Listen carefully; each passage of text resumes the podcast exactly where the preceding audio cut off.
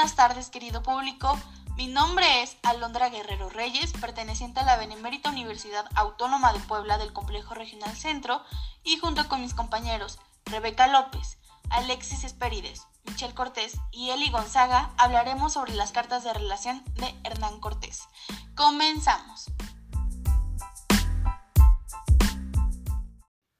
Bien, antes que nada, ¿quién era Hernán Cortés?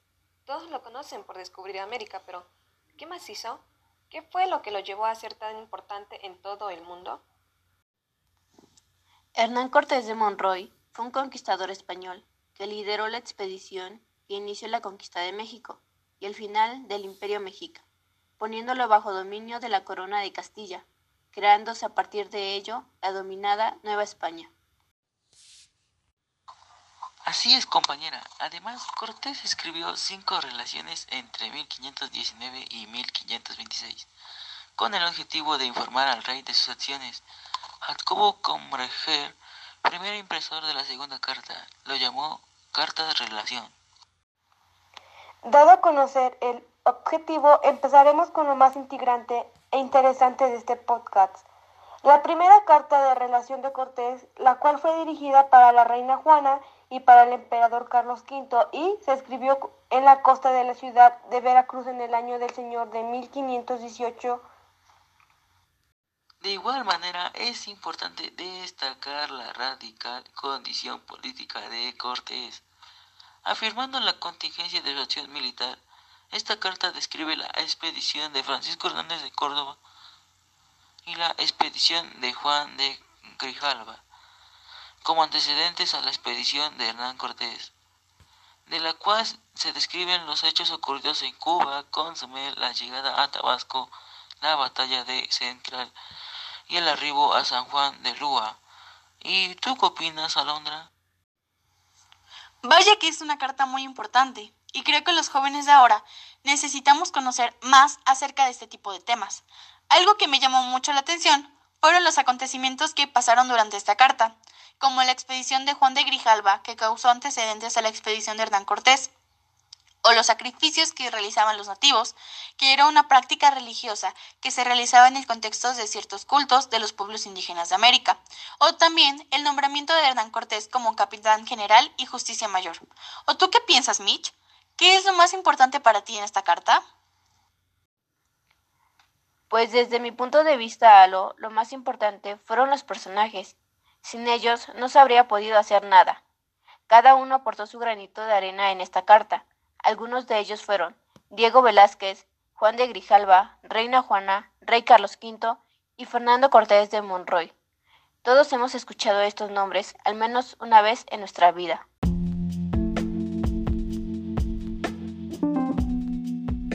Ahora bien, la segunda carta de Cortés también tiene cosas muy llamativas e intrigantes. Por ejemplo, cómo se relató el camino hacia el interior del territorio, el encuentro con Tlatuán y Moctezuma, el cómo éste vivía y cómo aceptó ser vasallo del monarca español. Esta carta se caracterizaba por cómo Hernán Cortés describe a la ciudad de Tenochtitlán, ya que lo hace haciendo referencia a que es tan grande como Sevilla o Córdoba, e igual demuestra su asombro por sus edificios, gente, costumbres, ritos y el sorprendente mercado de Tlatelolco. En pocas palabras, narra que la población ya está muy civilizada.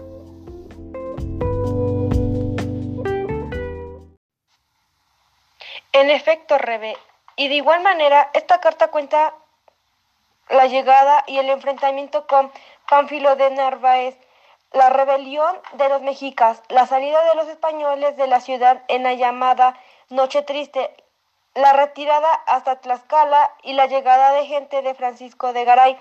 No olvidemos que esta carta fue enviada al emperador Carlos V, firmada en Tenochtitlán el 30 de octubre de 1520.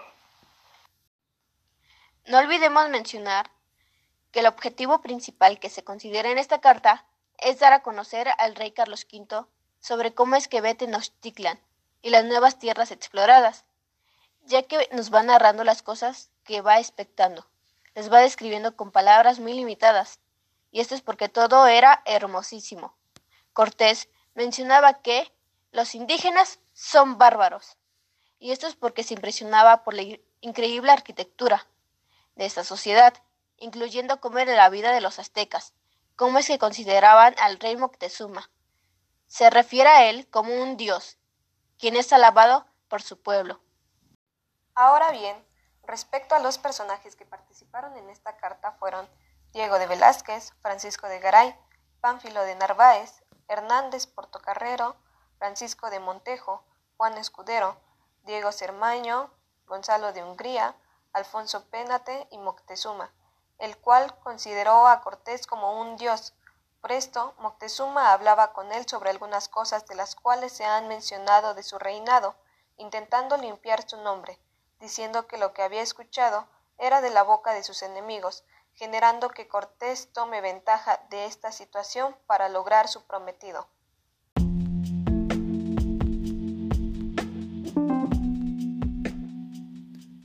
Tercera carta de relación de Hernán Cortés.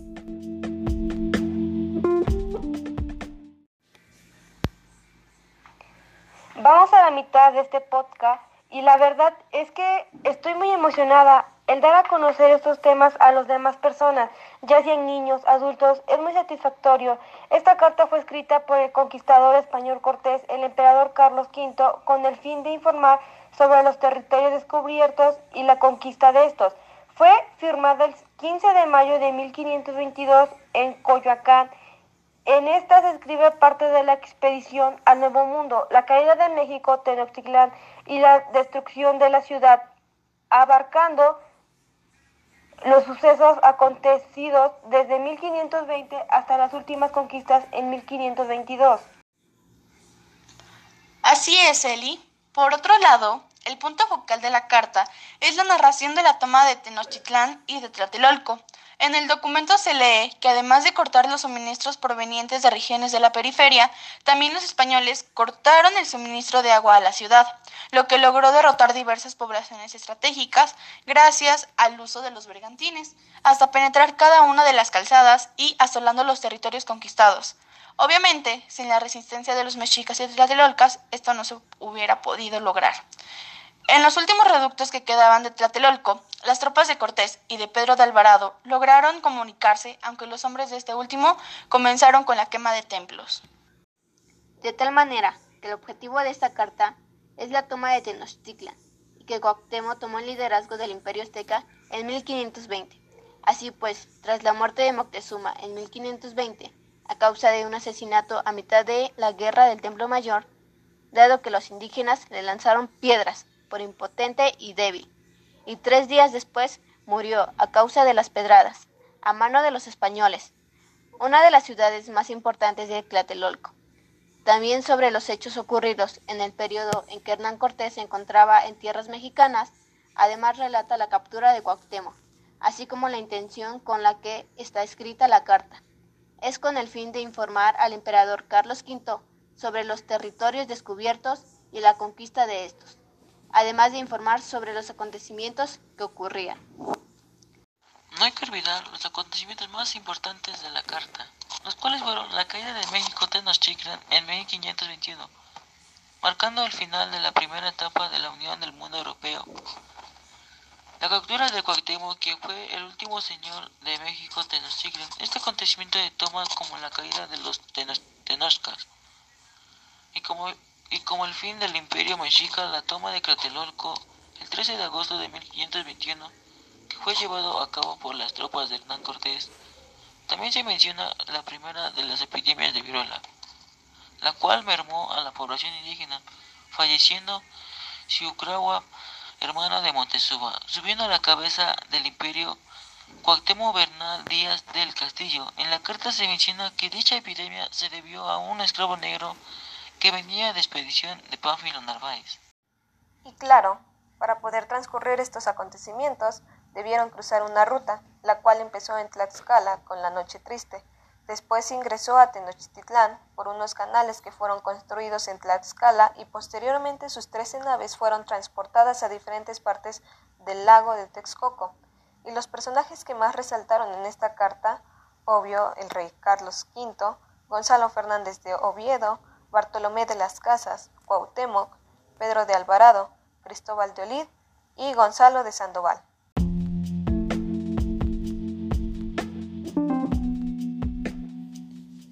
Cuarta carta de relación de Hernán Cortés.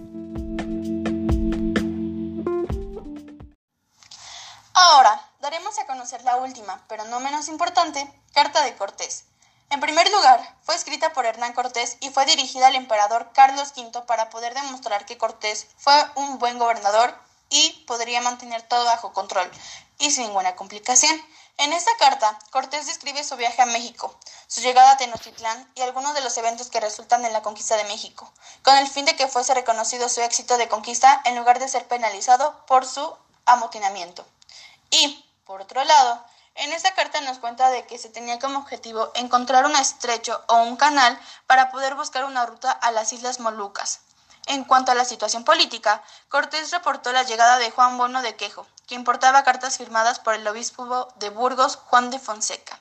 Reportó también los percances del amotinamiento de los capitanes del adelantado Francisco de Garay en la zona del río Panuco, además de que solicitó el envío de frailes de la Orden de San Francisco y de la Orden de Santo Domingo para realizar la evangelización de los indígenas, empezando por establecer el diezmo requerido. No olvidemos mencionar que la carta está fechada en la toma de la ciudad de Tenochtitlán el 15 de octubre de 1524, antes de iniciar la expedición a las Cibueras, Honduras, y fue publicada en Toledo en 1525, en donde Cortés insistió en mostrar su capacidad como gobernador, nombramiento con el que el rey concluyó el proceso por sus diferencias con Diego Velázquez. Asimismo, los personajes que se involucraron en esta carta fueron Moctezuma, Cortés, Obispo Rodríguez de Francesca, Francisco de Garay y Diego Velázquez, y los acontecimientos más importantes de esta fueron la rendición de Michoacán, la campaña de Zacatula y Colima, la campaña de Oaxaca, Tehuantepec y Tututepec, la segunda campaña en Río Panuco y Chila, la expandieron de Pedro de Alvarado a la campaña de Guatemala y la salida de la expedición de Cristóbal de Olit a Higuera. Esta carta fue dirigida al emperador Carlos V, en la cual Cortés describía su viaje a México, su llegada a Tenochtitlan, capital del Imperio Azteca, y algunos de los eventos que resultarían en la conquista de México, con el fin de que fuese reconocido su éxito de conquista en lugar de ser penalizado por su amotinamiento. Y finalmente, tenía como objetivo encontrar un estrecho o canal para poder buscar una ruta a las Islas Molucas. Y al respecto de la situación política, Cortés reportó la llegada de Juan Bono de Quejo, quien portaba cartas firmadas por el obispo de Burgos, Juan de Fonseca. Reportó también los percances del amotinamiento de los capitanes del adelantado Francisco de Garay, en la zona de Río Panuco. Solicitó el envío de frailes de la Orden de San Francisco y de la Orden de Santo Domingo para realizar la evangelización de los indígenas. Para ellos se había comenzado a establecer el diezmo requerido.